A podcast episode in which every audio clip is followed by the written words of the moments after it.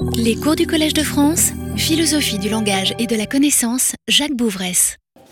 Pour cette séance qui sera euh, la dernière de cette année et également la dernière des années d'enseignement que j'ai eu à assurer dans cette institution, euh, je voudrais vous parler, comme je l'avais annoncé, de ce qu'on peut considérer comme la, réponse que euh, Leibniz apporte au problème posé par ce qu'on appelle l'aporie de Diodore. Vous avez déjà parlé assez longuement l'année dernière.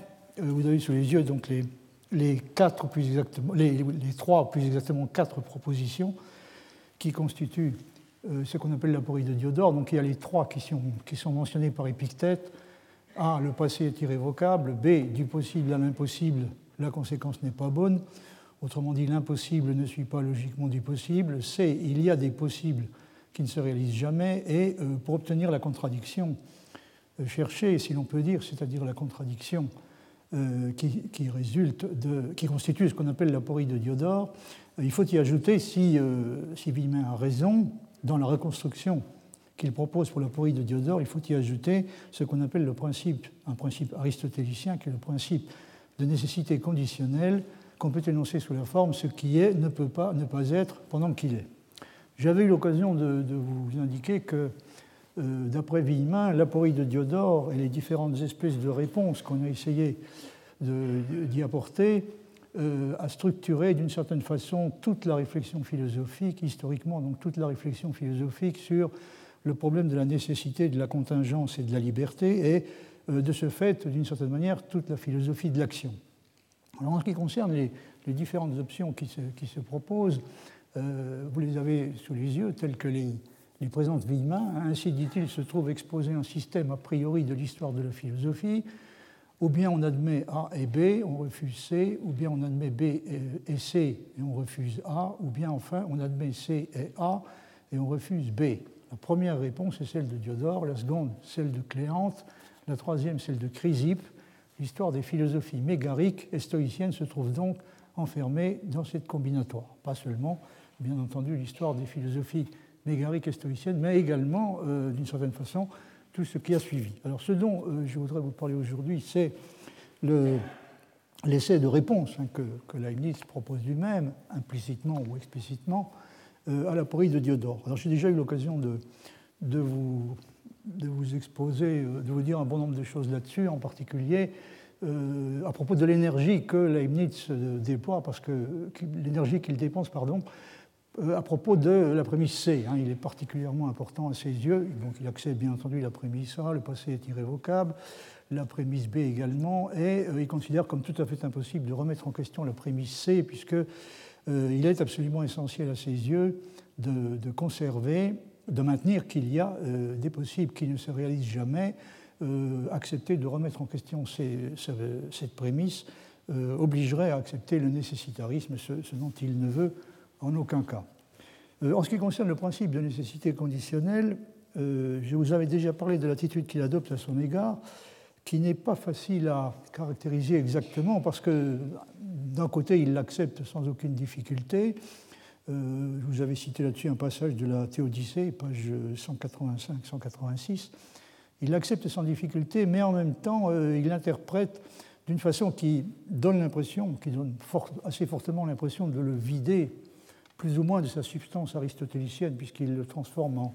Il, le réduit son statut à celui d'un principe purement logique, hein, qui n'a plus de, rapport essentiel ni avec le temps, ni avec la distinction aristotélicienne de l'acte et de la puissance. Mais en tout cas, euh, il accepte donc euh, également ce principe-là euh, sans difficulté, mais il, y a en revanche une chose essentielle qu'il n'est pas prêt à accorder à Aristote. Pour sauver la liberté et la contingence, celui-ci, Aristote, a été amené, selon lui, à faire une concession regrettable qui n'était en réalité aucunement nécessaire. C'est ce que Leibniz expose dans ce passage où il se réfère à Cicéron Cicéron, dit-il, dit dans son livre Des Fatos que Démocrite, Héraclite, Empédocle, Aristote ont cru que le destin emportait une nécessité, que d'autres s'y sont opposés, il entend peut-être Épicure les académiciens, et que Chrysippe a cherché un milieu. Je crois que Cicéron se trompe à l'égard d'Aristote, qui a fort bien reconnu la contingence et la liberté, et est allé même trop loin en disant par inadvertance, comme je crois que les propositions sur les contingents futurs n'avaient point de vérité déterminée, en quoi il a été abandonné avec raison par la plupart des scolastiques. Donc vous voyez que là, Leibniz dit clairement que euh, Aristote a commis une espèce de détourderie hein, en, croyant nécessaire pour euh, résoudre le problème que pose Aporie de Diodore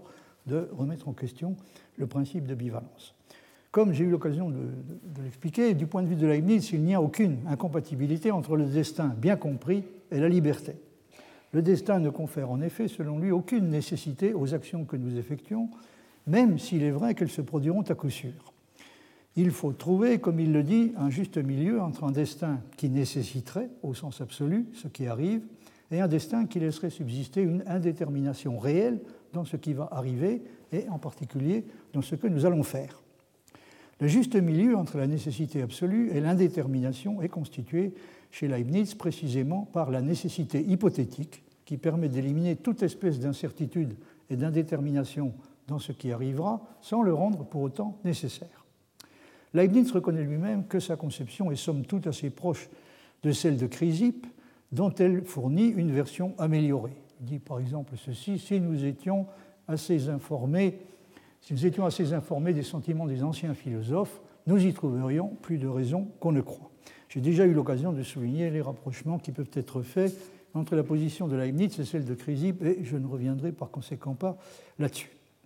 Leibniz, comme je l'ai également souligné, ne cède en aucune façon à la tentation très répandue de conclure de l'omniscience divine, qui implique chez celui qui la possède la connaissance préalable et certaine de tout ce qui arrivera, donc de conclure de cela à la nécessité de ce qui arrivera. Il est important de remarquer, euh, j'y avais insisté aussi, je crois, qu'il ne commet pas non plus l'erreur de conclure, comme on peut aussi être tenté de le faire, de conclure de l'omniscience divine à la bivalence. La validité universelle du principe de bivalence, donc du principe selon lequel toute proposition possède nécessairement l'une ou l'autre des deux valeurs de vérité, vrai et faux. Donc la validité universelle de ce principe, le principe de bivalence, n'a aucun besoin à ses yeux de l'omniscience divine pour être à l'abri de toute espèce de contestation possible.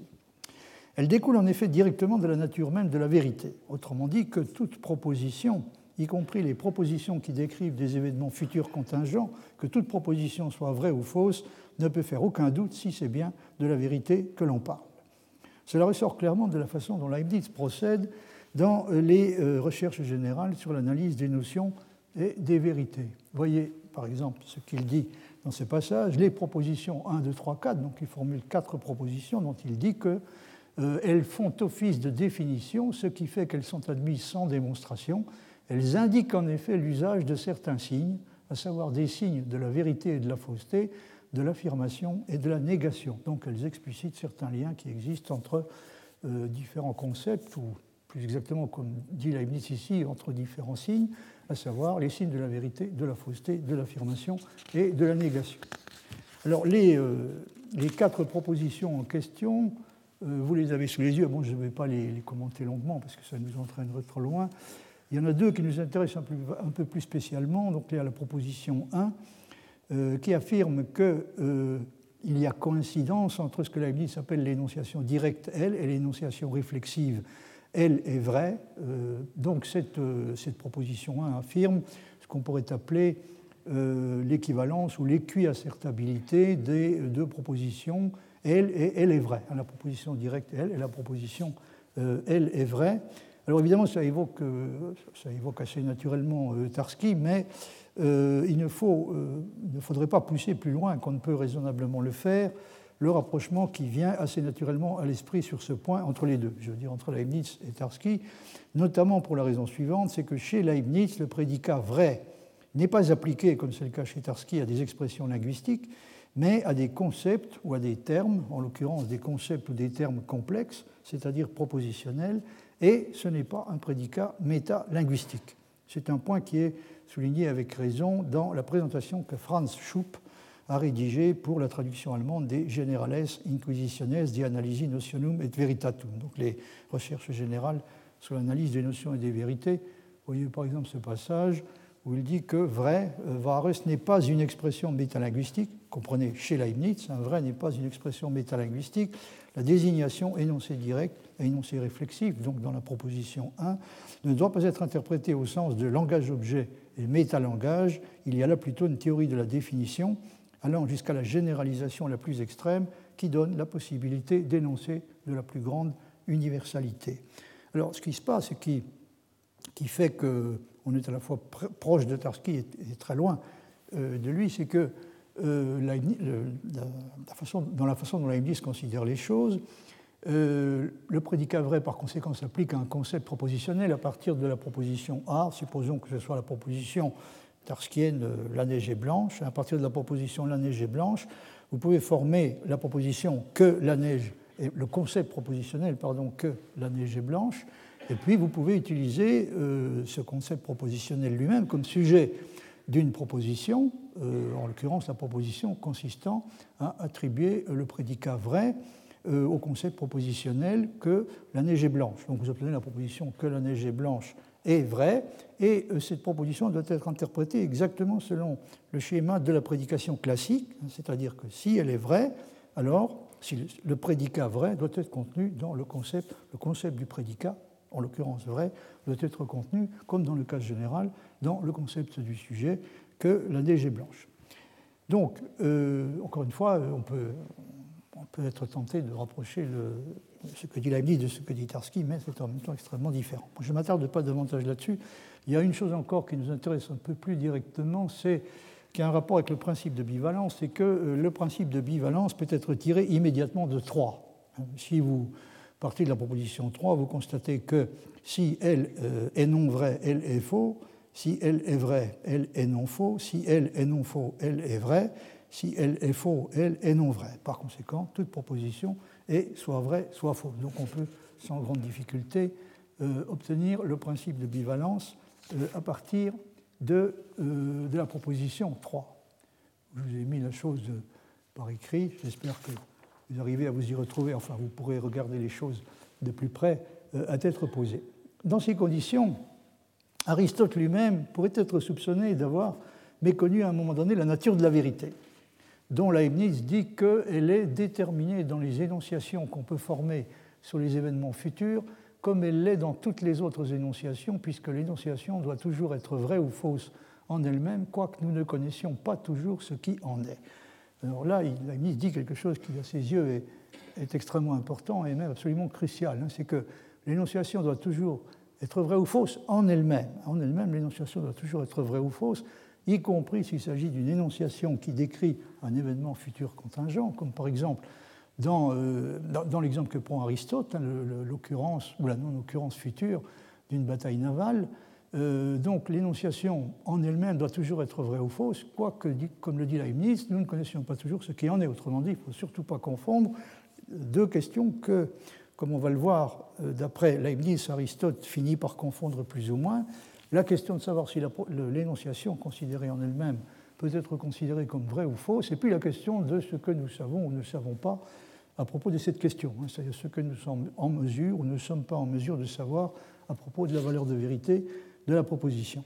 Alors en ce qui concerne l'attitude critique que, euh, Leibniz euh, adopte à l'égard d'Aristote, euh, dit ceci, donc c'est le deuxième paragraphe, malgré la sympathie générale pour Aristote et son esprit de conciliation dans l'interprétation des textes, malgré sa sympathie générale pardon, pour Aristote et son esprit de conciliation dans l'interprétation des textes, Leibniz a souvent critiqué la mise en question du principe de bivalence, c'est ce que je viens de vous expliquer, cette mise en question méconnaît la nature même de la vérité, qui est déterminée dans les énonciations qu'on peut former sur les événements futurs comme elle l'est dans toutes les autres énonciations, puisque l'énonciation doit toujours être vraie ou fausse en elle-même, quoique nous ne connaissions pas toujours ce qui est. Donc ça c'est le passage que je viens de citer. Comme l'indique la concessive finale, on peut préciser le genre de confusion qui se serait glissé dans la conception d'Aristote. Il aurait pris l'incertain pour l'indéterminé et d'une propriété subjective regardant notre connaissance il aurait fallacieusement tiré une propriété objective regardant l'ordre des choses. Cavalier en matière de liberté, Leibniz vise autant Épicure qu'Aristote. Son explication s'applique mieux au premier, c'est-à-dire Épicure, qui contestait le tiers exclu, qu'au second, qui se borne à refuser la rétrogradation. Je reviendrai dans un instant sur ce que euh, entend par la rétrogradation. Pour ce qui concerne Ce que la logique proprement dite a à dire sur la question, la réaction de Leibniz n'est pas tellement surprenante, puisqu'il ne fait de façon générale pas beaucoup de différence entre le principe d'identité, le principe de non-contradiction, le principe du tir exclu et le principe de bivalence. Chacun de ces principes constitue d'une certaine façon pour lui une partie de la définition de la notion de vérité elle-même. Pourquoi il est particulièrement difficile à ses yeux de remettre sérieusement en question l'un ou l'autre de ces principes.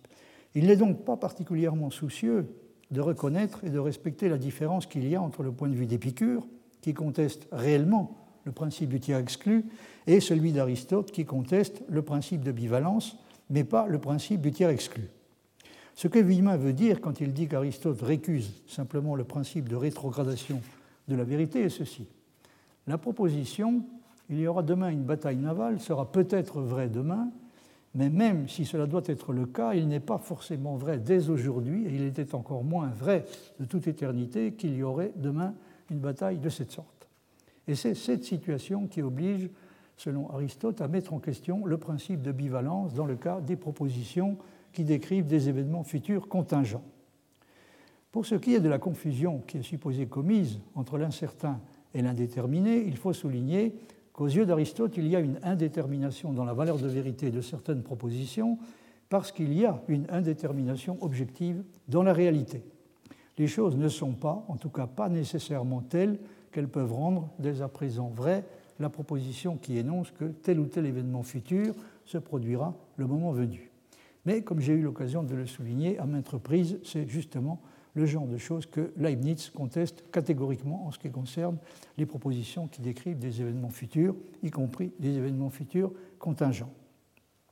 L'argumentation d'Aristote s'appuie sur le fait que si on pouvait attribuer dès à présent la valeur de vérité, vrai ou faux, à la proposition qui énonce qu'il y aura demain une bataille navale, l'événement qu'elle décrit serait nécessaire ou impossible. Or, la seule forme de nécessité qui puisse être attribuée à un événement comme celui dont il s'agit est la nécessité conditionnelle. La nécessité dont il est question dans le principe de nécessité conditionnelle porte sur un énoncé ouvert à variable temporelle et elle est assujettie à la même variable.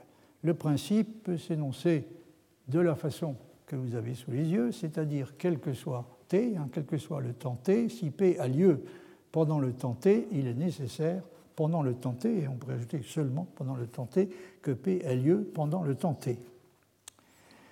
Les modalités euh, aristotéliciennes, euh, souligne Villemin, dépendent des genres de la prédication et du rapport réel du prédicat au sujet. Lorsque ce rapport est celui de l'accident, il impose à la nécessité conçue d'errer une validité seulement temporelle. Une telle nécessité conditionnelle, inséparable de son contexte temporel, ne saurait par elle-même rétrograder quoique des circonstances extrinsèques tirées de la causalité puissent, comme dans le cas de l'éclipse, fonder la rétrogradation.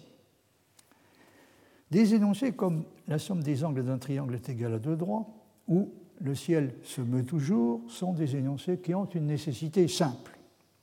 Des énoncés comme le soleil est occulté par la lune, qui décrit l'occurrence d'une éclipse, ou Socrate marche, des énoncés de cette sorte constituent des exemples de nécessité conditionnelle dans lesquels le prédicat n'appartient au sujet que pendant la durée de l'actualisation de l'événement. Il n'était donc il n'était pas vrai avant que Socrate se mette à marcher de dire qu'il marcherait nécessairement. Il ne sera pas non plus vrai après l'événement de dire que Socrate a marché nécessairement à ce moment-là. Mais il n'est pas vrai que la seule forme de nécessité qui puisse être attribuée aux événements futurs soit dans tous les cas la nécessité conditionnelle, à savoir la nécessité qui ne peut pas rétrograder comme le montre le cas de certains événements tels que l'éclipse, dont nous pouvons d'ores et déjà prédire l'occurrence sur la base d'une connaissance que nous avons des causes qui font que le moment venu elle aura lieu, il y a des situations dans lesquelles la nécessité conditionnelle dégénère en nécessité simple. Ce que Vima exprime de la façon que vous avez sous les yeux, s'agissant d'accidents futurs, tout ce qu'on peut dire pour l'état de choses correspondant, c'est qu'il sera nécessaire qu'il soit pendant qu'il sera, ou qu'il sera impossible qu'il soit pendant qu'il ne sera pas. En revanche, sauf à invoquer une rétrogradation extrinsèque, on ne pourra pas dire de l'état de choses correspondant qu'il est nécessaire simplicitaire ou qu'il est impossible simplicitaire qu'ils doivent être. En conséquence, on ne pourra pas non plus maintenir que toute affirmation ou négation portant sur le futur est vraie ou fausse. La nécessité conditionnelle de l'éclipse dégénère, comprenez, dégénère en nécessité simple, car les positions et les mouvements respectifs du Soleil et de la Lune étant donnés, les lois de l'astronomie garantissent la rétrogradation. Il est donc déjà vrai qu'il y aura éclipse à tel moment. La nécessité simple s'applique à ce genre d'accident, mais si rien actuellement dans les causes présentes ne rend inéluctable l'existence future de la bataille navale, cette bataille ne sera nécessaire que si elle a lieu, et pendant qu'elle aura lieu, il n'est donc pas déjà vrai qu'elle aura lieu.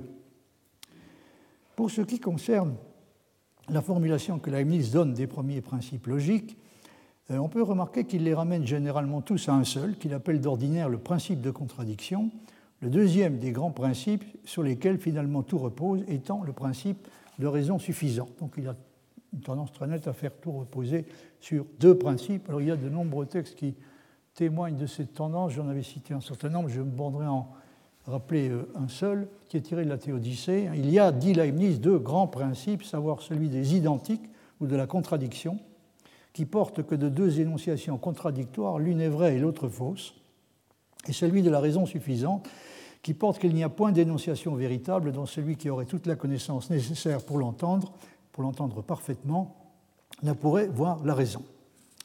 Dans ces passages, comme vous pouvez le constater, Leibniz réunit sous le nom de principe des identiques ou de contradictions le principe de contradiction proprement dit, deux propositions qui constituent la négation l'une de l'autre ne peuvent être vraies simultanément, autrement dit, une au moins des deux est fausse, et le principe du tiers exclu, à savoir deux propositions qui constituent la négation l'une de l'autre, ne peuvent être fausses simultanément, autrement dit, l'une des deux au moins est vraie. Le principe de bivalence est également inclus dans l'énoncé du principe de contradiction tel que le formule Leibniz, puisque s'il y avait d'autres valeurs de vérité possibles pour les propositions que le vrai et le faux, par exemple la valeur 1,5 de Lukasiewicz, une proposition et sa négation pourraient éventuellement prendre l'une et l'autre cette valeur, de sorte qu'aucune des deux propositions ne serait vraie et aucune non plus ne serait fausse. En fait, comme le remarque Benson Mates, quand on passe en revue les passages dans lesquels Leibniz parle de ce qu'il appelle le principe de contradiction, euh, on se rend compte que euh, le principe de contradiction inclut un, bon nombre de choses à première vue assez différentes. Notez bien que ce n'est pas une critique que je formule euh, implicitement contre Leibniz, parce que j'ai eu l'occasion de vous indiquer l'année dernière que même parmi les, philosophes d'aujourd'hui, il y a une tendance à confondre régulièrement tous les principes qui sont, qui sont en, que nous sommes en train de discuter, hein, c'est-à-dire le principe de non-contradiction, le principe du tir exclu et le principe de bivalence. Donc il y a une, difficulté qui persiste à distinguer avec précision. Il n'y a, guère que Domet qui a essayé de faire ça vraiment avec une précision complète. il y a donc une tendance assez, fréquente euh, qui se maintient à confondre euh, entre eux ces différents principes, qui pour la encore une fois, ne sont que des formulations différentes d'un seul et même un seul et unique principe fondamental. Alors, se dit à propos de Leibniz, ceci, il ne prête aucune espèce d'attention à un bon nombre de distinctions qui aujourd'hui seraient considérées comme importantes ou même essentielles, encore une fois pas par tout le monde. Euh, il est clair qu'il regarde toutes les assertions suivantes comme des formulations différentes d'une seule et unique loi. Un, une proposition ne peut pas être vraie et fausse en même temps. Deux, une proposition est soit vraie, soit fausse. Ça, c'est le principe de bivalence. 3. Euh, A et euh, état ne peut pas, A ne peut pas être non A. Euh, A état, pardon, et ne peut pas être non A. Dans un couple de contradictoires, une des deux propositions est vraie et l'autre fausse. Et enfin 5, la même chose ne peut pas être et ne pas être. Donc il y a en effet une tendance assez constante chez Leibniz à identifier l'un à l'autre ces différents principes. Mates cite même un passage qui peut donner l'impression que le principe de contradiction, ce que Leibniz appelle le principe de contradiction, contient non seulement une partie de la théorie de la vérité et de la fausseté, mais même, euh, d'une certaine façon, la théorie euh, entière. Vous voyez par exemple le, passage que j'ai traduit, donc, qui est le, troisième que, vous avez euh, de la page de gauche, dans lequel Leibniz dit ceci en premier lieu, hein, ante omnia, avant tout, j'assume que toute énonciation, c'est-à-dire toute affirmation ou négation, est soit vraie, soit fausse, ce qui est à nouveau ce que nous considérerions comme une formulation du principe de bivalence. Donc, j'assume que toute énonciation, c'est-à-dire toute affirmation ou négation, est soit vraie, soit fausse. Et bien sûr que si l'affirmation est vraie, la négation est fausse. Si la négation est vraie, l'affirmation est fausse. Que ce dont on nie qu'il soit vrai avec vérité, bien entendu, est faux. Et ce dont on nie qu'il soit faux est vrai que ce dont on nie qu'il soit affirmé ou affirmé qu'il est nié, cela est nié, ce dont on affirme qu'il est affirmé et ce dont on nie qu'il soit nié, cela est affirmé. De même, ce dont il est vrai qu'il est faux ou faux qu'il soit vrai, c'est faux. Ce dont il est vrai qu'il est vrai et ce dont il est faux qu'il soit faux est vrai. Toute chose qu'on a coutume de comprendre sous le nom unique de principe de contradiction. Donc, vous voyez, sans, sans la moindre gêne, bon, il considère que euh, toutes ces choses-là hein, peuvent être rassemblées sous une seule et unique dénomination, à savoir celle de principe de contradiction, et que c'est ce de cette façon-là que les choses sont considérées d'ordinaire. Revenons à la question qui nous intéresse en premier lieu, c'est-à-dire la question qu'est-ce qui est arrivé au juste à Aristote pour qu'il ait pu être victime de l'étourderie que déplore Leibniz, et qui aurait consisté, d'après lui, à accepter sans nécessité de renoncer à un principe logique absolument fondamental, à savoir le principe de bivalence, qui, pour Leibniz, est aussi peu contestable que le principe de contradiction ou le principe du tiers exclu. Benson Mates fait sur ce point une constatation que Leibniz avait déjà faite, à savoir que le langage lui-même nous encourage à la confusion de la nécessité hypothétique avec la nécessité absolue, qui, une fois qu'elle a été commise, semble imposer des mesures de sauvetage radicales pour préserver la liberté et la contingence. Euh, vous avez sur l'écran un passage que j'avais déjà cité, je crois, mais qu'il sera utile de citer à nouveau. En grec classique, dit Benson Mates, comme en anglais et dans d'autres langues modernes, quand une conditionnelle modalisée doit être exprimée, on met naturellement l'opérateur modal dans le conséquent. Nous disons, si Reagan avait été élu, alors il doit avoir eu, si Reagan a été élu, parce qu'il l'a été effectivement, si alors il doit avoir eu le plus grand nombre de voix. Au lieu d'utiliser la phrase logiquement plus claire, mais moins idiomatique, nécessairement, si Reagan a été élu, il a eu le plus grand nombre de voix. Nous créons donc l'apparence que la nécessité est prédiquée conditionnellement du conséquent plutôt que prédiquée inconditionnellement du tout. Alors qu'en toute rigueur, donc la, la, nécessité est prédiquée seulement du tout. Et il y a une, donc une, tendance euh, dans le langage lui-même, hein, une tendance qui incite à transférer la nécessité, à faire porter la nécessité sur le conséquent. Si nous ajoutons la prémisse vraie, Wigan a été élu, nous pouvons continuer, si nous sommes suffisamment plongés dans la confusion philosophique et détachés par le modus ponens le conséquent, Wigan doit avoir eu le plus grand nombre de voix. Alors, et alors, puisqu'il n'y avait évidemment pas de nécessité logique que Wigan ait le plus grand nombre de voix, nous pourrions supposer qu'une autre espèce de nécessité est appliquée.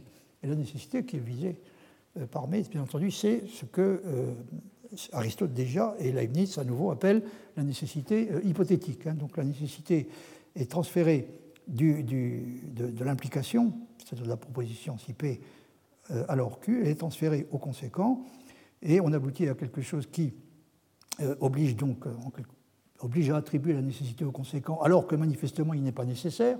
Comme manifestement il n'est pas nécessaire, on est tenté d'en conclure qu'il faut lui attribuer néanmoins une forme de nécessité, et on appelle cette forme de nécessité la nécessité euh, hypothétique.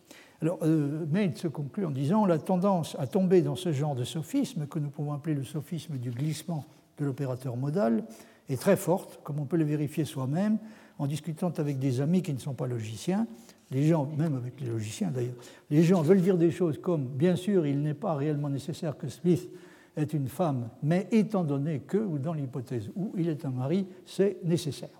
Ce qui est nécessaire, c'est pas ça, veut dire Metz, mais c'est la proposition conditionnelle. S'il est un mari, alors euh, il a une femme. Visiblement, Leibniz, comme beaucoup d'autres commentateurs, soupçonne Aristote d'avoir raisonné d'une façon qui évoque assez fortement, euh, assez directement ce genre d'erreur. Euh, voyez ce que dit, ce que dit sur ce point. Dans le chapitre du De Interpretatione, donc il s'agit du chapitre 9, sur la bataille navale, Aristote semble argumenter comme suit. S'il est vrai maintenant que quelque chose sera ainsi, alors il ne peut pas ne pas être ainsi et sera nécessairement ainsi. Et s'il est vrai maintenant qu'il ne sera pas ainsi, alors nécessairement il ne sera pas ainsi. Par conséquent, s'il est vrai maintenant qu'il sera ainsi ou il est vrai qu'il ne sera pas ainsi, alors ou bien nécessairement il sera ainsi, ou bien nécessairement il ne sera pas ainsi. Tout ce qui arrivera, par conséquent, arrivera nécessairement et rien n'arrivera par hasard. L'argument repose clairement sur le sophisme que nous sommes en train de discuter, c'est-à-dire le sophisme du glissement de l'opérateur modal. La tendance d'Aristote à faire glisser l'opérateur modal nécessairement dans le conséquent d'une conditionnelle est aussi visible ailleurs dans ses écrits logiques. Dans les premiers analytiques, le glissement est visible dans ses énonciations des formes valides du syllogisme, par exemple Barbara, si A est prédiqué de tout B et B de tout C, alors il est nécessaire pour A d'être prédiqué de tout C. Encore une fois, là, ce qui est, nécessaire, c'est en réalité seulement le, schéma, hein, ce n'est pas le, le conséquent. Et dans le passage de la physique, dans lequel la notion de nécessité hypothétique est introduite pour la première fois, nous lisons si une chose doit être une si et remplir sa fonction, elle doit nécessairement être en fer, mais la nécessité est hypothétique, ex hypotheseos. Je pense qu'il aurait mieux valu écrire en latin ex hypothesi et en, lettres grecques ex hypotheseos. Mais enfin, peu importe, c'est un détail. On peut résumer euh, la chose en disant ceci.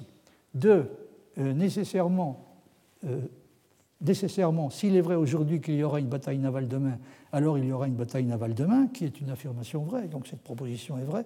Nécessairement, s'il est vrai aujourd'hui qu'il y aura une bataille navale demain, alors il y aura une bataille navale demain. De cette proposition, on peut déduire logiquement que s'il est vrai aujourd'hui qu'il y aura une bataille navale demain, alors il y aura une bataille navale demain, mais sûrement pas s'il est vrai aujourd'hui qu'il y aura une bataille navale demain, alors il y aura nécessairement une bataille navale demain.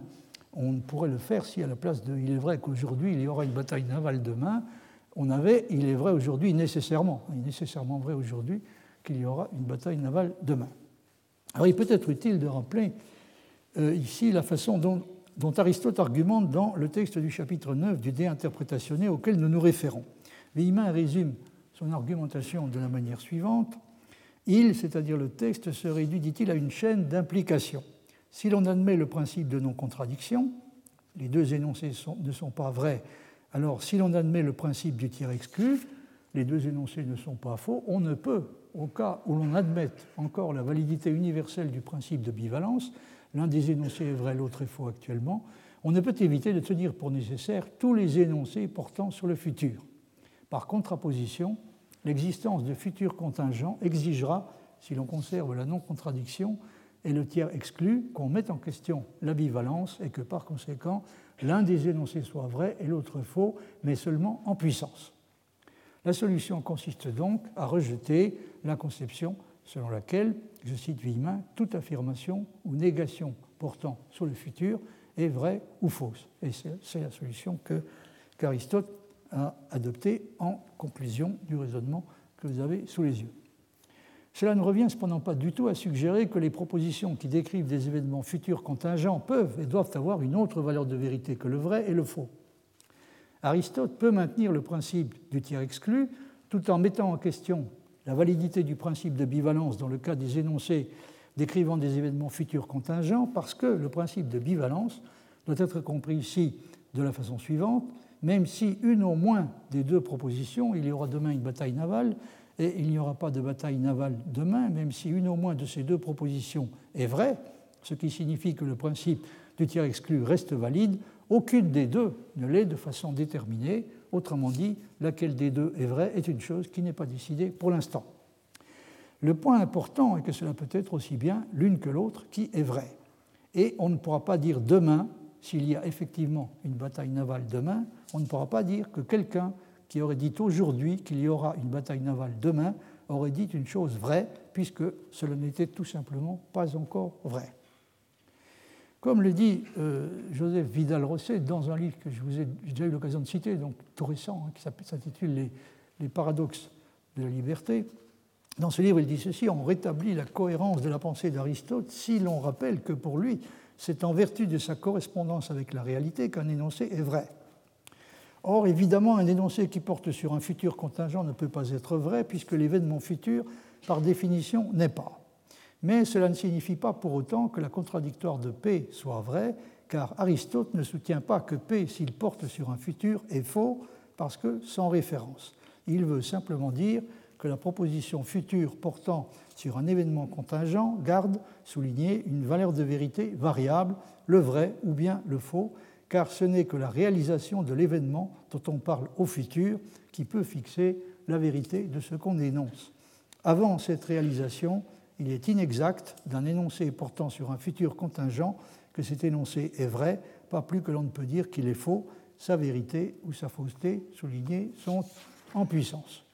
En d'autres termes, tout se passe comme si on pouvait dire de la proposition il y aura une bataille navale demain, qu'elle possède le prédicat disjonctif être vrai ou fausse. On peut dire d'elle qu'elle est vraie ou fausse, mais pas qu'elle est vraie ou qu'elle est fausse, puisqu'elle n'est pour le moment aucune de ces deux choses. Cela semble signifier que le principe de bivalence est conservé dans un certain sens et rejeté dans un autre. Vidal-Rosset a essayé d'exprimer cela en distinguant deux versions du principe de bivalence. La version usuelle, qu'il appelle la bivalence logique, c'est-à-dire BIV en, en minuscule, hein. toute proposition est vraie ou bien fausse, et ce qu'il appelle une version épistémologique plus forte, BIV en majuscule, tout énoncé déclaratif est vrai ou faux de façon déterminée, indépendamment des moyens que nous avons pour savoir s'il est vrai ou faux. BIV en minuscule est un principe de la logique classique qu'on peut considérer comme philosophiquement neutre. Mais BIV en majuscule, donc le deuxième principe, ne l'est pas. Si on peut reconnaître, et si Aristote reconnaît effectivement la validité universelle du principe du tiers exclu, il conteste en revanche la validité universelle du principe de bivalence, mais au sens de BIV en majuscule, car ce principe ne s'applique pas aux énoncés portant sur le futur en matière contingente. L'indétermination du futur impose que l'on n'applique pas le principe aux énoncés de cette sorte, même si la bivalence au sens faible, BIV en minuscule, doit être maintenue pour que la validité universelle du principe du tiers puisse être préservée. Elle le doit parce qu'il n'est pas possible d'affirmer simultanément que la proposition P ou non P est nécessairement vraie, donc ce qui correspond à l'affirmation du principe du tiers exclu, il n'est pas possible d'affirmer simultanément que cette proposition est vraie et qu'il y a malgré tout des cas dans lesquels aucun des deux constituants de la disjonction, P et non P, n'est vrai. Mais selon la conception réaliste de la vérité que défend Aristote, un énoncé est vrai s'il correspond à la réalité. C'est cette correspondance qui le rend vrai et sûrement pas le fait que nous soyons en mesure de savoir qu'il est vrai. Or, est-on obligé de remarquer, ce n'est pas le fait que nous soyons en mesure de savoir s'il y aura ou non une éclipse demain, alors que nous ne sommes pas en mesure de savoir s'il y aura ou non une bataille navale demain, ce n'est pas ce fait qui peut par lui-même nous autoriser à affirmer que la première proposition est de façon déterminée, celle qui décrit donc l'occurrence de l'éclipse. Donc ce n'est pas ce que nous savons ou ignorons qui peut nous autoriser à affirmer que la première proposition, celle qui concerne l'éclipse, est de façon déterminée vraie ou fausse, alors que la deuxième ne l'est pas.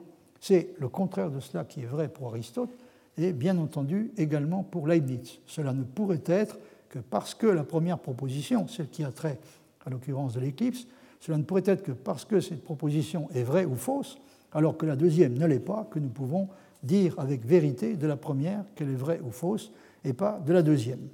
Bien entendu, ce qui est susceptible de rendre vraie la proposition qui affirme qu'il y aura une éclipse demain ne peut pas non plus être la correspondance avec le fait lui-même, puisque celui-ci n'est pas encore réalisé, mais le genre de correspondance avec la réalité qui consiste dans l'existence d'une série causale qui a déjà commencé et dont l'occurrence de l'événement résultera à coup sûr le moment venu. Euh, voyez ce que dit sur ce point Villemin, la nécessité, euh, la nécessité conditionnelle de l'éclipse dégénère en nécessité simple car les positions et les mouvements respectifs de la ligne du Soleil étant donnés, les lois de l'astronomie garantissent la rétrogradation. Il est donc déjà vrai qu'il y aura éclipse à tel moment, il s'agit d'un événement nécessaire précisément, il est donc déjà vrai qu'il y aura éclipse à tel moment. La nécessité simple s'applique à ce genre d'accident, mais si rien actuellement dans les causes présentes ne rend inéluctable l'existence future de la bataille navale, cette bataille ne sera nécessaire que si elle a lieu, et pendant qu'elle a lieu, il n'est donc pas déjà vrai qu'elle aura lieu. Mais pourrait-on être tenté de faire remarquer qu'est-ce qui empêche que la série causale, qui aboutira le moment venu à l'existence de la bataille navale, existe bel et bien dans ce cas-là aussi, et que nous soyons simplement incapables de savoir si c'est ou non le cas? C'est la position que défend Leibniz, ce qui l'amène à soupçonner Aristote d'avoir inféré abusivement de ce que nous ne pouvons pas savoir à ce qui n'est pas, en contradiction avec la conception réaliste de la vérité et de la fausseté qu'il défend par ailleurs. Ce qu'il faut dire du point de vue d'Aristote n'est pas que la valeur de vérité des énoncés décrivant des événements futurs contingents n'est pas déterminée parce que nous ne, pouvons, pas savoir ce qu'elle est, mais que nous ne pouvons pas savoir ce qu'elle est parce qu'elle n'est pas déterminée. Autrement dit, parce que le futur est ouvert et comporte à côté des événements qui auront lieu nécessairement, comme l'éclipse, des événements qui, d'une façon qui n'est en rien dépendante de ce que nous pouvons savoir ou ignorer, peuvent aussi bien, des événements qui peuvent aussi bien arriver que ne pas arriver. Si le futur n'est pas déterminé intégralement, il y a des choses que nous ne sommes pas en mesure de prédire. Mais ce n'est pas parce qu'il y a des choses que nous ne sommes pas en mesure de prédire que le futur est indéterminé. S'il l'est, c'est de façon complètement indépendante de ce que nous pouvons ou ne pouvons pas prédire. Bien entendu, si la proposition il y aura demain une bataille navale avait d'ores et déjà une valeur de vérité, contrairement à ce qu'affirme euh, Aristote, on pourrait concevoir que quelqu'un, utilisant des moyens de connaissance dont nous ne sommes pas capables de nous faire une idée réelle, et dont la plupart des gens sont dépourvus, on pourrait concevoir que quelqu'un réussisse à connaître cette valeur de vérité. Mais c'est une possibilité que l'on peut écarter sans hésitation si la proposition n'a non seulement pas de valeur de vérité que l'on puisse connaître, mais pas de valeur de vérité tout court.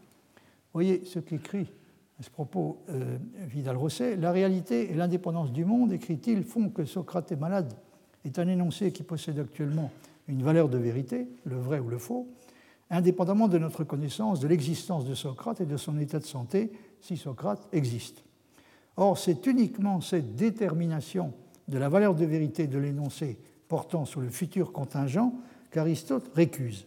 Accepter l'idée que les énoncés euh, décrivant des événements futurs contingents sont porteurs d'une valeur de vérité déterminée serait accorder un fondement rationnel à la pratique divinatoire, conséquence qu'Aristote rejette clairement dans le même chapitre du dé interprétationnel. Il suit une citation d'Aristote. Rien n'empêche en effet que dix mille ans à l'avance, tel, tel, homme prédise un événement et que tel autre prédise le contraire. Ce qui se réalisera nécessairement, c'est celle des deux prédictions, quelles qu'elles soient, qui étaient vraies à ce moment-là. Donc si l'une ou l'autre, ces deux prédictions euh, étaient vraies, l'événement qu'elle décrit se produira ou ne se produira pas euh, immanquablement et par conséquent il deviendra euh, nécessaire. Je ne pense pas que Leibniz aurait été très embarrassé pour répondre à euh, cette façon de considérer les choses. Il aurait fait remarquer qu'il est tout à fait possible que les énoncés décrivant des événements futurs contingents, comme par exemple l'occurrence d'une bataille navale demain, il est tout à fait possible qu'ils aient bel et bien une valeur de vérité déterminée, mais que nous soyons, pour des raisons qui n'ont rien d'accidentel, incapables de la connaître dès à présent, et que par conséquent, la prétention qu'on les devint d'être en mesure de le faire est dépourvue de toute espèce de fondement rationnel. Il est tout à fait possible que, pour mise, que la proposition en question ait bel et bien une valeur de vérité, mais que nous soyons privés de façon plus ou moins définitive des moyens de savoir ce qu'elle est. Si les énoncés décrivant des événements futurs contingents n'ont pas de valeur de vérité, il est certain que nous ne pourrons pas la connaître, mais même s'ils en ont une, il ne résulte pas de cela qu'il existe, ou en tout cas qu'il pourrait exister pour nous, un moyen rationnel de la connaître. Si on ne peut parler à propos des propositions dont il s'agit que de vérité en puissance et de fausseté en puissance, ce n'est pas à cause de notre ignorance partielle ou totale de ce qui arrivera, mais parce que les choses ont en l'occurrence tout au plus une certaine propension à arriver ou à ne pas arriver, et qu'il n'y a pas de nécessité qui fasse que, d'une façon qui est d'ores et déjà déterminée, elles arriveront ou n'arriveront pas. Et bien entendu, il est à nouveau essentiel, d'un point de vue réaliste, de distinguer entre le degré de vérité en puissance que peut posséder une proposition et la connaissance que nous avons de ce qu'il est.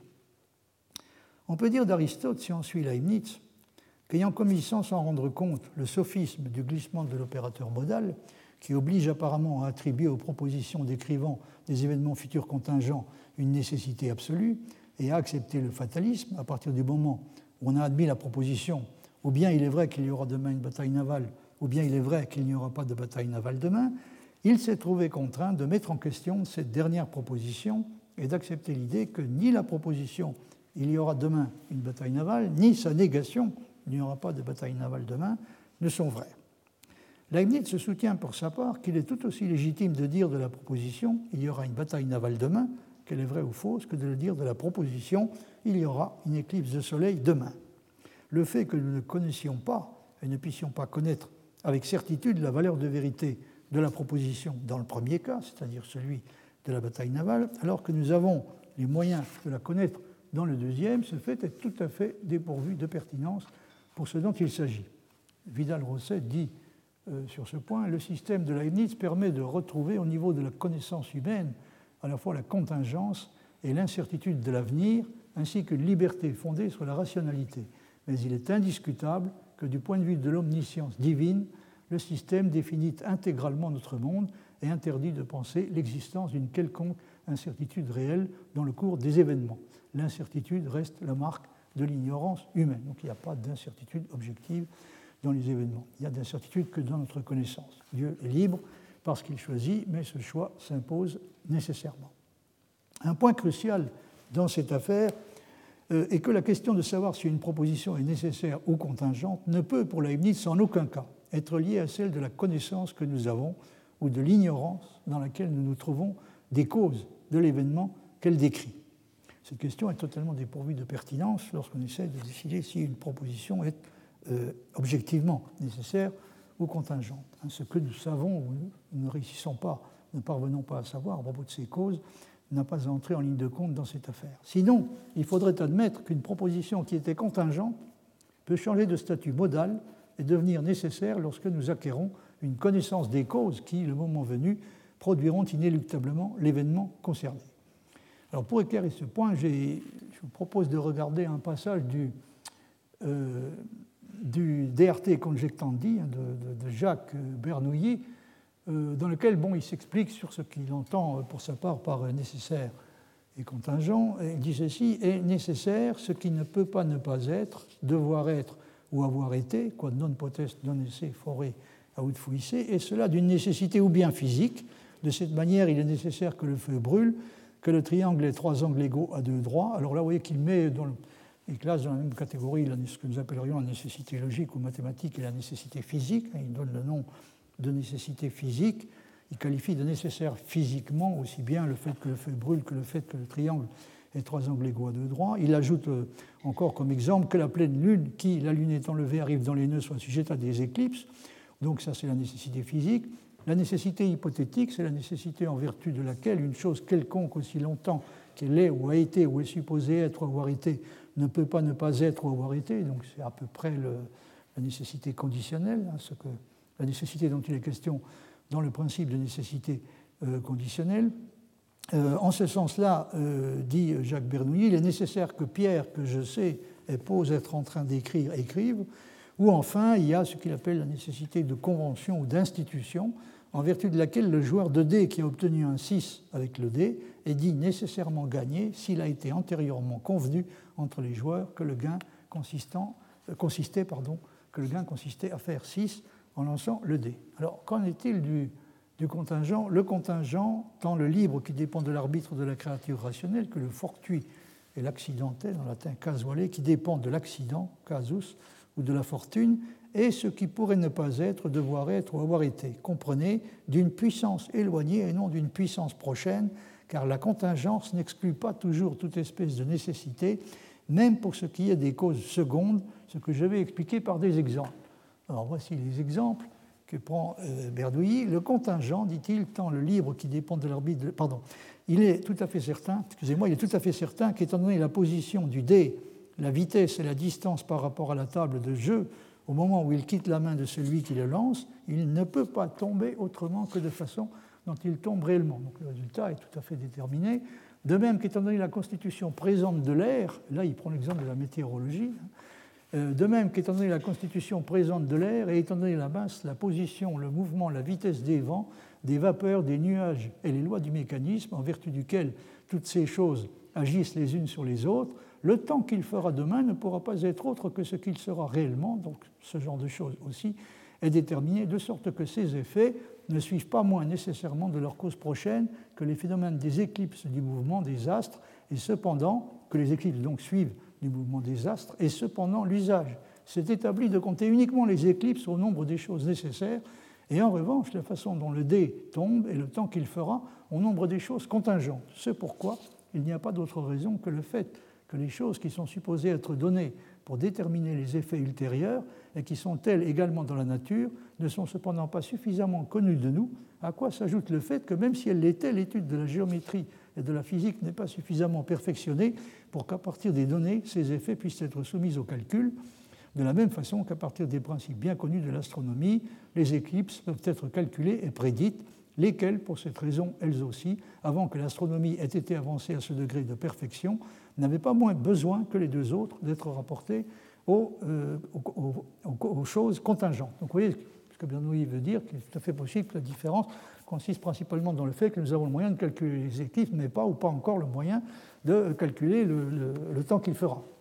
Euh, la différence, bon, euh, le problème peut provenir soit du fait que nous n'avons pas, encore les moyens de calcul suffisants, mais ça pourrait, provenir aussi du fait que les calculs à effectuer pour ça sont tellement longs que l'événement se produirait avant que nous ayons le temps d'obtenir le résultat. Ce n'est pas le genre d'éventualité qu'envisage Bernoulli, mais vous voyez qu'il a, il est très conscient du problème, euh, du problème qui se pose, hein, c'est-à-dire pour quelles raisons au juste, qu'est-ce qui nous rend si certains hein, que la série des causes qui, vont, qui déterminent le, résultat qui va être obtenu en lançant un dé ou, euh, le temps qui fera demain, qu'est-ce qui nous rend si certain que la série de causes qui détermine dès à présent le résultat euh, n'est pas encore euh, réalisée. Donc il résulte de cela, dit-il, que il résulte de cela qu'à l'un et à un moment donné peut sembler contingent ce qui devient le nécessaire de l'autre, voire du même. Autrement dit, une seule et même personne, à la limite, hein, une chose peut sembler contingente à un moment donné, nécessaire à un autre lorsqu'elle a acquis une connaissance plus approfondie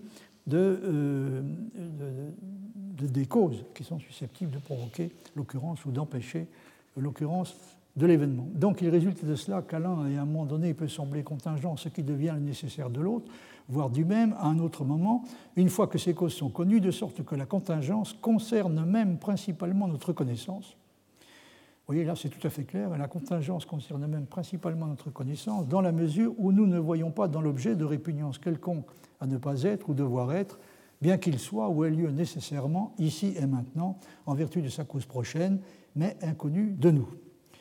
Je n'ai pas besoin d'insister sur le fait que la conclusion à laquelle aboutit euh, Jacques Bernoulli fait partie de celle que Leibniz tient par-dessus tout à éviter. Pour lui, la distinction entre le nécessaire et le contingent à une réalité objective. Je vous ai, euh, me suis attardé assez longuement sur ce en quoi elle consiste exactement. Donc la distinction entre le nécessaire et le contingent à une réalité objective qui est et doit rester indépendante de l'état de nos connaissances, aussi bien de nos connaissances collectives que de nos connaissances personnelles. Est-ce réellement parce qu'il a été lui-même implicitement victime du sophisme du glissement de l'opérateur modal qu'Aristote s'est trouvé dans une situation qui l'a obligé à recourir à une solution que Leibniz juge désespérée, à savoir la solution qui consiste à remettre en question le principe de bivalence. On peut avoir des doutes sur ce point et la plupart des interprètes qualifiés euh, d'Aristote en ont. C'est-à-dire ils ont en général contesté que ce soit la bonne explication, mais ce qui, en revanche, n'est pas douteux est que Leibniz considère la solution comme positivement désastreuse. Il est convaincu, comme nous l'avons vu, qu'il ne faut surtout pas confondre, dans le cas des propositions décrivant des événements futurs contingents, il ne faut surtout pas confondre l'impossibilité pour nous de connaître la valeur de vérité avec l'absence de valeur de vérité. Et comme le fait que les propositions en question sont bel et bien euh, vraies ou fausses, et connues de Dieu comme telles de toute éternité, comme ce fait ne risque en aucune manière de les rendre nécessaires, sauf si on commet l'erreur de, commettre le sophisme du glissement de l'opérateur modal, donc comme euh, le fait qu'ils soient connus euh, de Dieu de toute éternité, que leur valeur de vérité, elles en ont une, et que cette valeur de vérité soit connue de Dieu de toute éternité et ne risque pas de les rendre nécessaires, eh bien on peut dire qu'Aristote s'est inquiété à peu de choses près pour rien. Pour résoudre son problème, Aristote devait, semble-t-il, pouvoir disposer d'un système qui vérifie le principe de nécessité conditionnelle et le principe du tiers exclu, mais sans valider le principe de bivalence, ou en tout cas sans lui accorder une validité euh, universelle. Cette exigence semble impossible à satisfaire si on accepte une conception de la vérité telle qu'il y a équivalence entre l'assertion d'un énoncé et l'assertion de la vérité de cet énoncé, conformément à ce qu'on appelle le schéma T de Tarski, c'est-à-dire P est vrai si et seulement si P.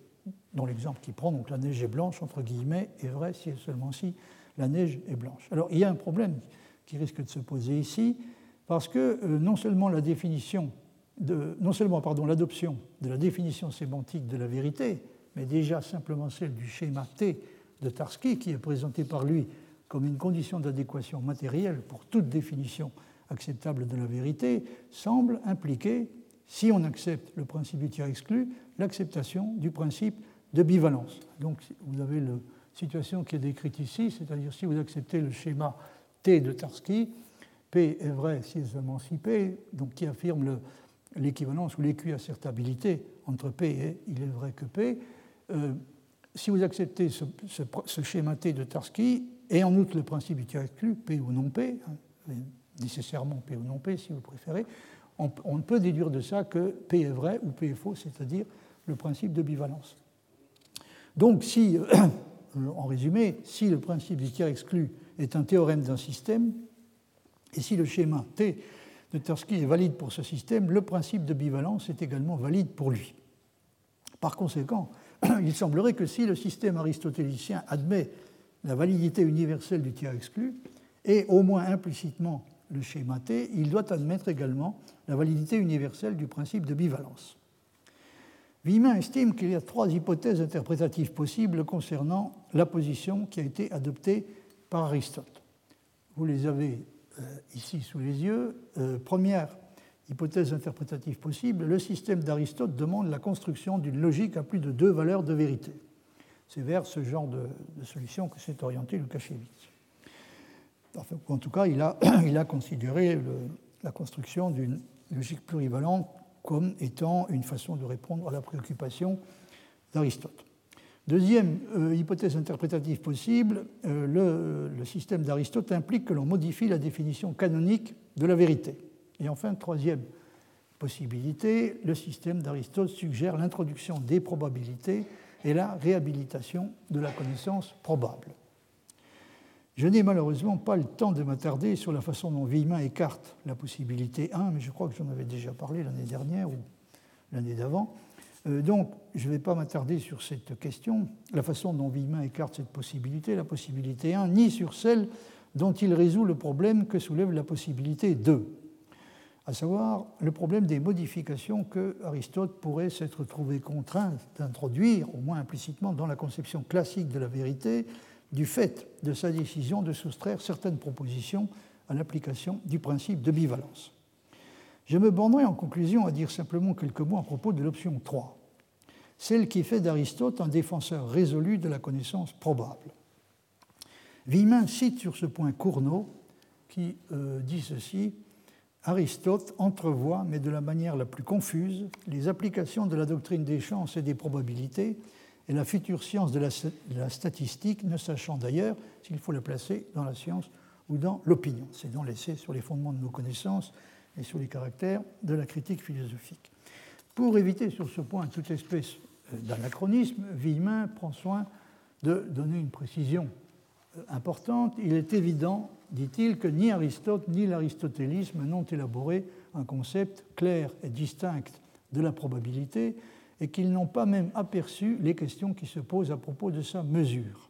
Il n'en reste pas moins, comme le dit Cournot, que l'attention qu'ils ont portée aux déterminations imparfaites du monde sensible et à l'accident a dû, comme il est arrivé avec le chapitre 9 du De a dû susciter des thèmes qui entrent en conflit avec la logique si l'on ne fait pas sa place dans le système à une théorie primitive des probabilités la situation change évidemment du tout au tout avec Leibniz, qui est, comme le souligne Hacking, sinon un acteur principal, du moins un témoin essentiel dans ce qu'on peut appeler l'émergence de la probabilité comme concept clair et distinct. Hacking dit, remarque avec raison, d'abord que c'est un témoin essentiel et ensuite que c'est, pour l'époque, c'est véritablement le philosophe de la probabilité. Leibniz a beau être convaincu à la différence d'Aristote, que la réalité, y compris celle du futur, ne comporte aucune espèce d'indétermination, on ne trouve chez lui, contrairement à ce que l'on croit souvent, certainement aucune tendance à sous-estimer l'intérêt et l'importance de la connaissance simplement probable. Voyez par exemple ce que remarque Coutura à ce propos. La logique des probabilités, écrit-il, sert déjà dans les sciences mathématiques et rationnelles, mais c'est surtout dans les sciences naturelles et expérimentale qu'elle trouve son, application, son explication pardon, et les mêmes leur méthode propre, comme on va le voir. À la différence des vérités de raison, les vérités de fait, pour Leibniz, ne sont jamais que probables. Nous ne pouvons pas en avoir une connaissance démonstrative, c'est-à-dire une connaissance complète par les raisons, puisque ce qui caractérise la vérité qu'elle possède est le fait qu'elle fait intervenir ce qu'il appelle l'infini dans les raisons. Donc, de ce genre de proposition, il est impossible d'avoir une connaissance démonstrative au sens strict. Mais il ne, faudrait surtout pas conclure de cela que nous ne pouvons en acquérir qu'une connaissance qui est affectée d'une incertitude fâcheuse et par conséquent d'une importance qui reste relativement subalterne. Ce n'est pas du tout ce que pense Leibniz, pour qui il est tout à fait possible, même dans les sciences naturelles et expérimentales, de parvenir à une certitude qui, en pratique, ne se distingue pas vraiment de celle des propositions mathématiques elles-mêmes. Nous pouvons connaître une proposition avec une certitude qui est tout à fait suffisante, même quand nous ne connaissons que partiellement les raisons de sa vérité, ce qui est le cas pour toutes les propositions dont la connaissance repose directement ou indirectement sur l'expérience. Comme le dit Coutura, quand Leibniz s'interroge sur le genre de vérité que l'on peut attribuer aux hypothèses, la réponse est celle que vous avez euh, sous les yeux, donc tout en haut de la page. Hein. Euh, euh, Coutura dit une hypothèse, selon Leibniz, est d'autant plus, probable, premièrement qu'elle est plus simple, deuxièmement qu'elle explique un plus grand nombre de phénomènes, et, par un plus petit nombre de postulats, troisièmement qu'elle permet de prévoir de nombreux phénomènes ou d'expliquer de nouvelles expériences. Dans ce dernier cas, surtout, l'hypothèse équivaudra à la vérité, elle aura une certitude physique ou morale, c'est-à-dire une extrême probabilité, comme est celle d'une clé présumée qui permet de déchiffrer entièrement un long cryptogramme en lui donnant un sens intelligible et suivi. Donc il est tout à fait possible de parler, euh, de parler en, un sens qui doit être évidemment compris euh, correctement, de parler de, des hypothèses elles-mêmes comme étant, dans certains cas, euh, vraies et certaines, comme ayant en tout cas le genre de certitude qu'on peut appeler la certitude morale. Quand nous ne sommes pas en mesure de connaître la vérité elle-même, nous pouvons néanmoins, dans un bon nombre de cas, évaluer ce qu'on peut appeler les apparences de vérité, c'est-à-dire les probabilités en relation avec les données dont nous disposons. Les probabilités, au sens où les comprend Leibniz, doivent être évaluées et comparées autant que possible en fonction de leur degré de ressemblance avec la vérité, ce que signifie précisément le mot vraisemblance. Et ce serait une erreur complète de croire qu'à défaut de vérité, une proposition peut avoir une probabilité qui, en quelque sorte, la remplace. Donc il ne faut surtout pas croire qu'à défaut de vérité, d'une vérité qu'elles n'ont peut-être pas, les propositions peuvent avoir une probabilité. Car la probabilité, selon Leibniz, qu'elle soit subjective ou objective, ne peut jamais être autre chose que la probabilité de la vérité. Quand Philalèthe, le représentant de Locke, dans les nouveaux essais sur l'entendement humain, dit que, euh, vous avez le texte sous les yeux, Philalèthe dit que euh, la probabilité est fondée sur des conformités avec ce que nous savons, ou dans le témoignage de ceux qui le savent, Théophile répond, donc Théophile, qui est le représentant de Leibniz, répond J'aimerais mieux soutenir qu'elle est toujours fondée dans la vraisemblance, donc la probabilité, elle est toujours fondée dans la vraisemblance ou dans la conformité avec la vérité, et le témoignage d'autrui est encore une chose que le vrai a coutume d'avoir pour lui à l'égard des faits qui sont apportés. On peut donc dire que la similitude du probable avec le vrai, hein, parle constamment de, proximité, de ressemblance, de similitude, la similitude du probable avec le vrai est, prise ou de la chose même ou de quelque chose étrangère. Leibniz explique que la probabilité peut provenir soit d'une connaissance partielle que nous avons de la chose elle-même, soit d'une autre source, comme par exemple le témoignage, et que ces deux sources sont l'une et l'autre capables de garantir une certaine apparence de vérité objective ou une certaine concordance avec la vérité. J'ai déjà cité par ailleurs le passage célèbre des Nouveaux Essais, c'est page 413 de l'édition Garnier-Flammarion, où euh, Leibniz explique que nous aurions besoin d'une nouvelle espèce de logique pour traiter des degrés de probabilité. Pour pouvoir accorder à la notion de probabilité toute l'importance qu'elle mérite, il n'est évidemment en aucune façon nécessaire de croire à la réalité du hasard, que, comme j'ai déjà eu l'occasion de le souligner à maintes reprises, Leibniz rejette catégoriquement, aussi bien dans la vie mentale que dans les événements du monde physique. Il n'y a pas plus de hasard donc dans, le, dans la vie mentale que dans le monde physique. J'entends de, hasard réel ou objectif. On peut parfaitement être à la fois un, adepte du déterminisme le plus rigoureux et un défenseur fervent de la connaissance probable. Il y a un texte de Leibniz que j'aimerais vous citer encore sur ce point. J'en avais déjà cité plusieurs, dont un, je crois, qui est tiré de von der hein, sur la, toute-puissance et l'omniscience de Dieu. Alors là, vous avez donc un, extrait de, l'introduction que Marc Parmentier a, a rédigé pour la, publication euh, d'un ouvrage intitulé L'estime des apparences, dans lequel il a réuni 21 manuscrits de Leibniz sur les probabilités, la, théorie des jeux, l'espérance de vie. Et euh, dans ce, cette présentation, euh, il explique à un moment donné que, c'est le, troisième paragraphe, hein, pour, contourner le brouillage induit par la superposition des oppositions rétrospectives successivement introduites de la notion de probabilité, on peut dire que l'originalité de la position leibnizienne est de conférer toujours au probable un sens objectif. ça, c'est ce qui lui semble euh, constituer l'originalité de la position de Leibniz, le fait de, conférer toujours au probable un sens objectif, mais dans un sens qui lui est propre et naturellement sans aucun rapport avec un quelconque indéterminisme physique. Un des fils d'Ariane des textes que nous présentons est la réduction du hasard vrai au hasard apparent, il n'y a jamais de hasard vrai, hein, mais seulement des apparences de hasard. Nous trouvons d'autre part une magistrale affirmation du déterminisme dans cet extrait du compte-rendu de l'ouvrage de Jean Leclerc sur les loteries. Il s'agit d'un opuscule qui intitulé Sur les loteries qui semble dater de 1696 et que je vous cite parce qu'il y, a un passage qui est presque aussi beau que celui que vous trouvez dans von der Albart. Hein. Euh, et Leibniz prend soin d'expliquer qu'au fond, même ce qu'on appelle le caprice, euh, n'a rien à voir avec le hasard. Hein. Le caprice a lui aussi ses raisons, ou en tout cas ses causes. Euh, Marc Parmentier donc, cite un passage dans lequel Leibniz dit Le pur caprice a aussi ses causes et ses déterminations qui dépendent de quelques préventions, impressions, regards, souvenirs, sentiments, perceptions, dispositions, situations ou assiettes, en un mot de l'état de notre âme, de notre corps ou des causes externes, quand ce ne serait qu'une mouche, un souffle de vent, un petit grain de sable sous nos pieds, un pli dans notre habit, car la moindre chose peut insensiblement déterminer nos actions et tâtonnements quand ils sont balancés. Donc il n'y a, pas de situation d'indifférence complète, hein, des situations d'équilibre ou d'indifférence complète, ou en tout cas quand il y en a, elle ne dure jamais très longtemps, il y a toujours quelque chose qui nous en fait sortir, hein. y compris le cas échéant une mouche qui vient distraire notre attention, et ce qui aura pour conséquence, c'est l'exemple qu'il envisage dans von der Allmacht, ce qui aura pour conséquence que le souverain qui doit choisir entre deux options A et B, il va peut-être, à cause de la mouche, accorder un peu moins d'attention à l'option B, donc l'option B pèsera un peu moins lourd que l'option A, alors que peut-être dans une situation normale, elle l'aurait fait. Par conséquent, il va il va préférer l'option A. Donc il y a toujours quelque chose qui détermine le choix. Alors le, passage de, de tiré de, sur les loteries, euh, vous l'avez dans le, la diapositive suivante.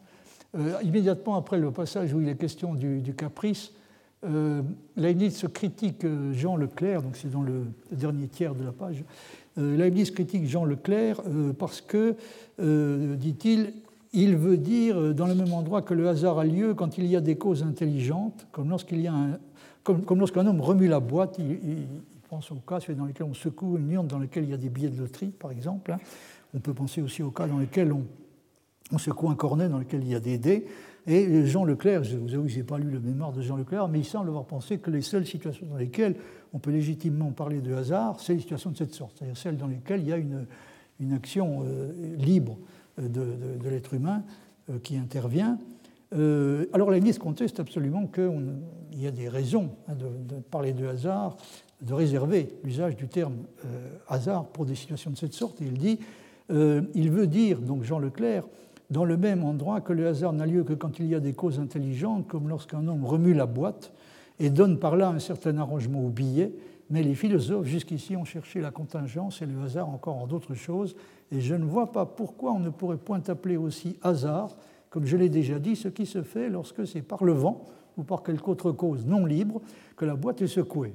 Dans l'un et l'autre cas, tout est déterminé par avance, mais dans l'un et l'autre cas, l'enchaînement des causes est si embrouillé pour nous qu'on ne saurait juger de l'événement. C'est pourquoi on l'appelle hasard ou fortune, parce qu'on ne peut s'y conduire par raison. Ce que euh, cet enchaînement qui nous est embrouillé et inconnu euh, conduits euh, au bien sont appelés heureux, mais j'avoue qu'il n'y a point de marque pour les connaître avant l'événement, etc. Donc là, vous voyez, Leibniz dit très clairement que ses yeux, vous remarquerez, puisque j'avais cité Poincaré à ce propos, qu'il répond, il donne à la, à la question qu'est-ce que le hasard ou quand y a-t-il, enfin, quand parlons-nous de hasard hein, Quand parlons-nous de hasard ou qu'est-ce, que, qu'est-ce qu'on peut appeler le hasard Il donne à peu près textuellement la réponse que donnera beaucoup plus tard Poincaré, hein, c'est-à-dire le, le hasard n'a absolument rien à voir avec l'absence de cause. Le hasard, c'est le terme dont nous nous servons pour caractériser, dans certaines situations pour caractériser un certain type de causalité, c'est-à-dire les situations dans lesquelles euh, il y a une multitude de, de, petites causes très complexes qui interviennent qui sont tellement multiples et complexes que nous sommes euh, incapables de. Nous n'avons pas les moyens de, connaître exactement de quelle façon elles agissent. Mais en tout cas, il faut encore une fois euh, résister catégoriquement à la euh, tentation d'identifier le hasard avec l'absence de causalité. Encore une fois, il faut plutôt y voir une certaine façon d'agir pour la causalité. Alors j'aimerais, en terminant, vous parler un peu de de la conclusion euh, que, euh, que Jan Hacking, dont j'avais déjà cité le livre, L'émergence de, la probabilité, la conclusion à laquelle il aboutit dans ce livre, L'émergence de la probabilité, euh, à propos de Leibniz. Hein, Alors voyez, la page que vous avez sous les yeux, il dit ceci, la philosophie de Leibniz constitue l'une des dernières défenses désespérées de l'ancienne catégorie de connaissances il lui fallait croire que n'existe aucune interaction entre les choses réelles de l'univers, il y a seulement une citation, une relation constante et régulière. Euh, de plus, les objets matériels ne peuvent être que des phénomènes bien fondés. Il est allé jusqu'à dire, allé jusqu'à écrire, pardon, si une chose n'est pas effectivement sentie, alors elle n'existe pas. Vous vous souvenez peut-être de, déclaration de la mise que j'ai citée, mi videtur euh, omnem mentem omnisciam silicet confusé, c'est-à-dire je suis d'avis que toute chose est omnisciente, pardon, pas toute chose, surtout pas, pas toute chose, tout esprit. Hein. Tout esprit est omniscient, au moins de façon confuse. Par conséquent, si vous avez euh, un esprit, euh, à supposer qu'une chose ne soit pas connue de lui, au moins confusément, cette chose, on pourrait dire de cette chose qu'elle n'existe pas. Donc, il lui fallait euh, croire que n'existe aucune interaction entre les choses réelles de l'univers, il y a seulement une relation constante et régulière. De plus, les objets matériels ne peuvent être que des phénomènes bien fondés. Il est allé jusqu'à écrire si une chose n'est pas effectivement sentie, alors elle n'existe pas. De nombreuses idées youbiennes sont présentes chez Leibniz, c'est tout à fait exact, mais il en manque une. Pour Leibniz, la catégorie de la connaissance est encore sacro-sainte. La vérité consiste en fin de compte en une démonstration il se peut que les causes efficientes soient une constante conjonction, donc il se peut que ce qu'il y a dans l'idée de cause efficiente, les causes efficaces, pardon, soient une constante conjonction, mais les causes finales constitueront les raisons des choses.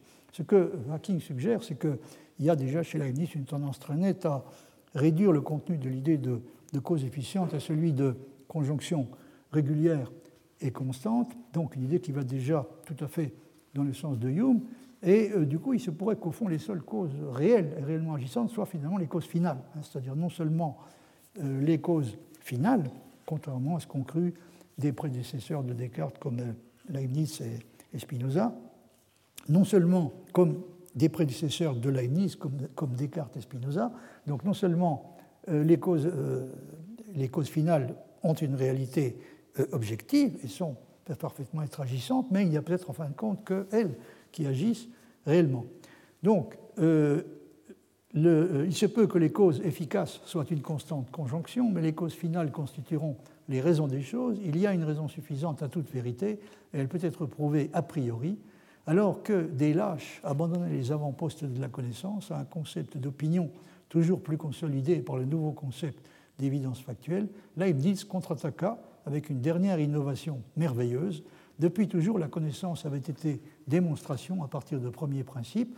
Leibniz produisit la première analyse moderne entre guillemets de la preuve, comprise comme relation formelle entre des phrases. Une démonstration d'une proposition P logiquement nécessaire sera une séquence finie de phrases s'achevant par P. Une preuve d'une proposition contingente Q sera une séquence finie convergeant asymptotiquement vers Q. J'avais déjà cité ce passage, je crois. Ainsi, en fourbissant à neuf le concept de démonstration, toute vérité se retrouve rapatriée dans la catégorie de la connaissance. Je ne crois pas, pour être tout à fait franc, que l'on puisse dire en toute rigueur que pour Leibniz, la vérité consiste dans la démonstration. La vérité d'une proposition consiste, comme il le dit très clairement, à rei, dans le fait que le concept du prédicat est contenu dans le concept du sujet et la démonstration constitue seulement le moyen dont on se sert pour faire apparaître et rendre manifeste cette inclusion, inclusion du prédicat dans le sujet.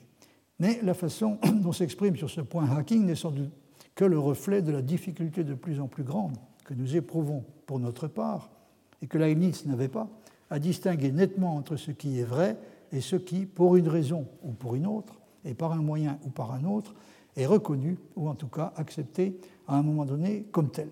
Et encore une fois, Leibniz euh, est quelqu'un qui n'admettrait en aucun cas que l'on dise que la vérité est en quelque sorte produite par la démonstration.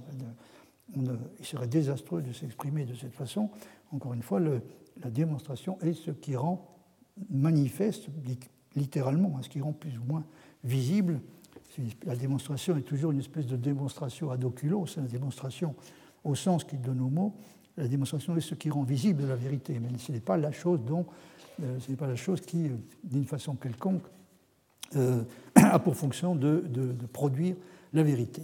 Pour ce qui concerne, d'autre part, l'adhésion de Leibniz à l'idéal de la connaissance démonstrative, on peut remarquer qu'elle est d'une certaine façon tempérée singulièrement par une chose que Hacking lui-même est le premier à souligner, à savoir le fait que, comme il le dit, euh, dès le début, Leibniz conçut la probabilité comme une logique des événements contingents. Donc c'est la logique des événements contingents, et c'est une chose dont nous avons absolument besoin dans le cas des événements contingents.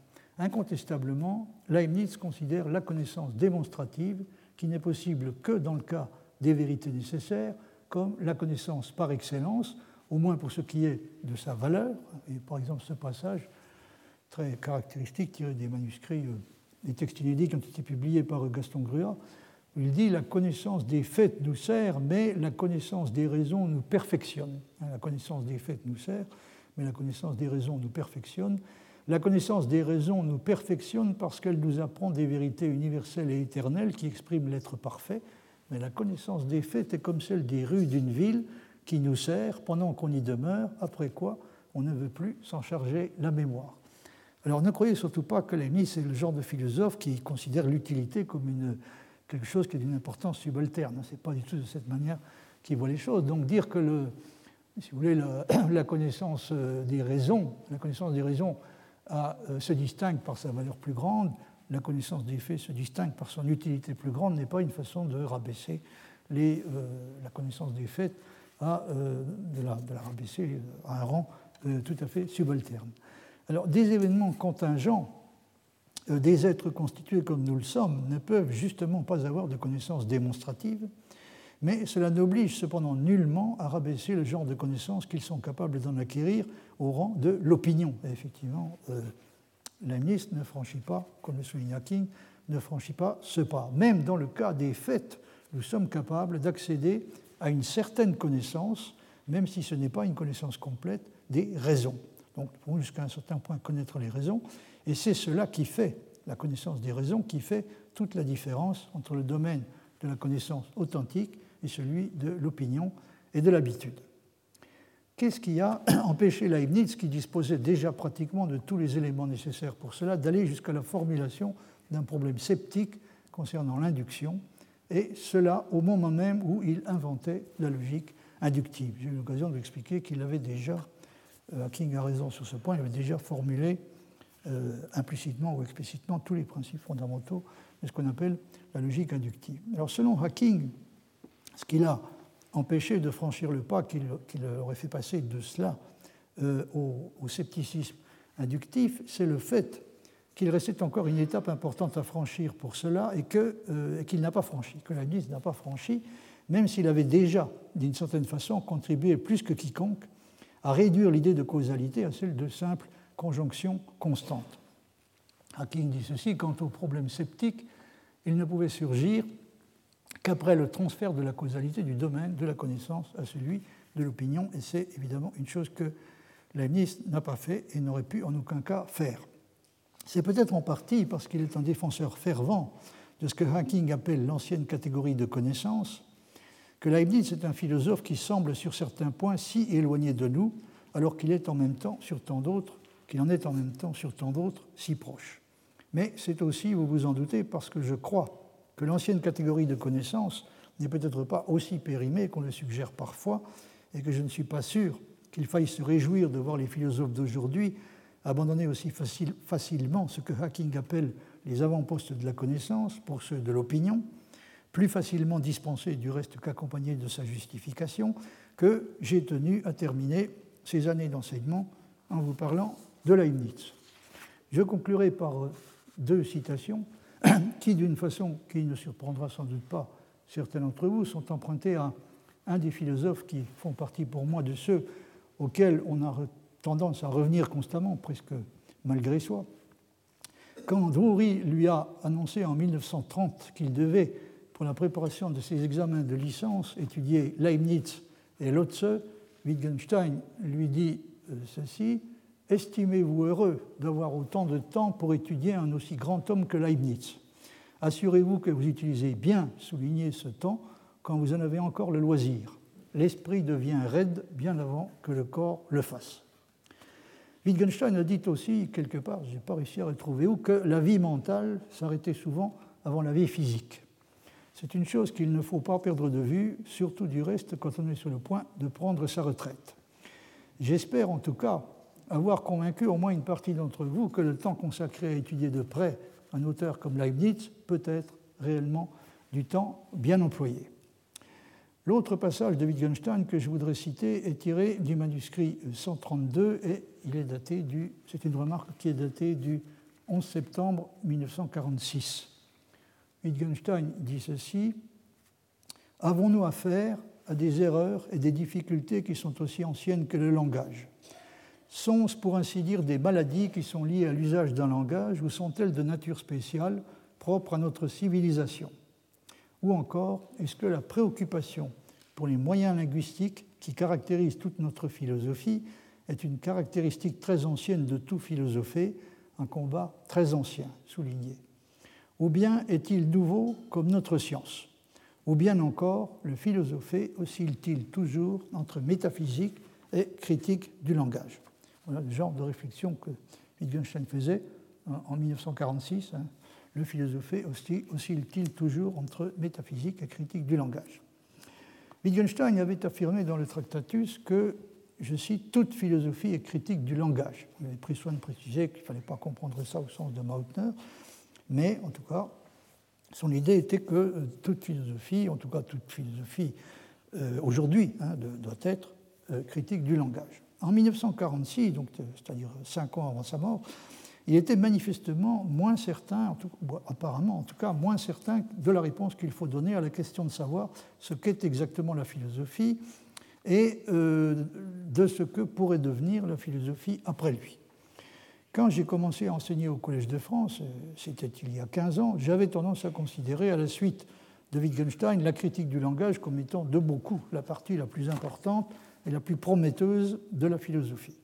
Je ne dirais certainement pas qu'elle est devenue aujourd'hui moins importante à mes yeux, mais le fait que j'ai consacré au début de ces années d'enseignement une attention spéciale à Wittgenstein et que je les termine aujourd'hui en vous parlant de Leibniz signifie, comme vous l'avez sans doute compris, que je n'ai pas de réponse véritable à donner et n'essaierai par conséquent pas d'en donner une à la dernière des questions que soulève Wittgenstein.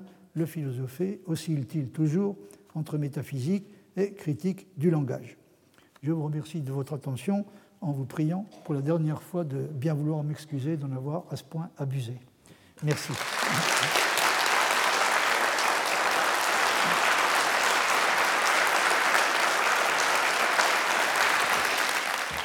Retrouvez tous les contenus du Collège de France sur www.colège-2-france.fr.